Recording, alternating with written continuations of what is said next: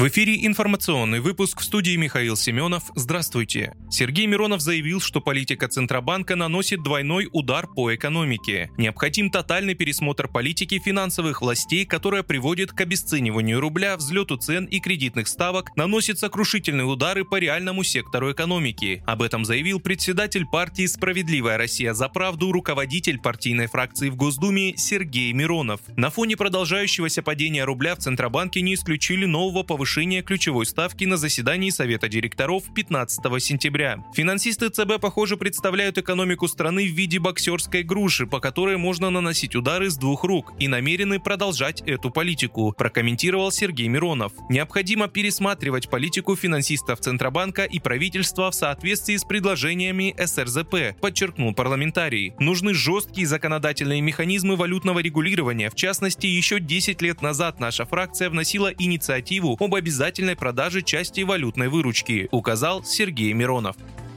В европейской части России в 8.00 открылись участки для голосования на выборах разных уровней. В регионах, где проходит голосование, оно будет идти три дня, с 8 по 10 сентября. В частности, в Москве и Московской области проходят выборы глав регионов. Голосование за губернаторов состоится в 21 субъекте России. Помимо этого, жители 20 регионов страны выберут депутатов парламентов. Также впервые после вхождения в состав России голосование проходит в четырех новых регионах – Херсонской и Запорожской областях, Луганской Народной Республики и Донецкой Народной Республики. Там начались выборы губернаторов. Кроме того, в этих регионах предстоит избрать состав парламентов. Отдать свой голос в онлайн-формате смогут жители 25 субъектов страны по данным Центр избиркома. Избирательные участки открыты с 8 до 20.00 по местному времени. Президент России Владимир Путин поздравил соотечественников с Днем освобождения Донбасса от нацистской Германии. Глава государства напомнил о стратегической важности кургана Саур-Могила, который переходил от одной армии к другой. Президент заявил, что во всем мире не было такой силы, которая смогла бы остановить наших солдат. Владимир Путин уверен, что именно этот пример советской армии 9 лет назад вдохновил ополченцев Донбасса встать на защиту Родины, приумножал их отвагу и стойкость в новой схватке с нацизмом.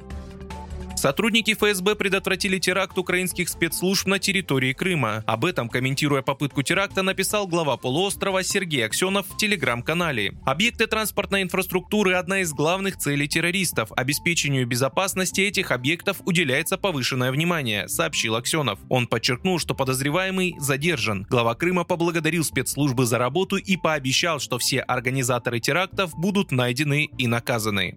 Вы слушали информационный выпуск. Оставайтесь на справедливом радио.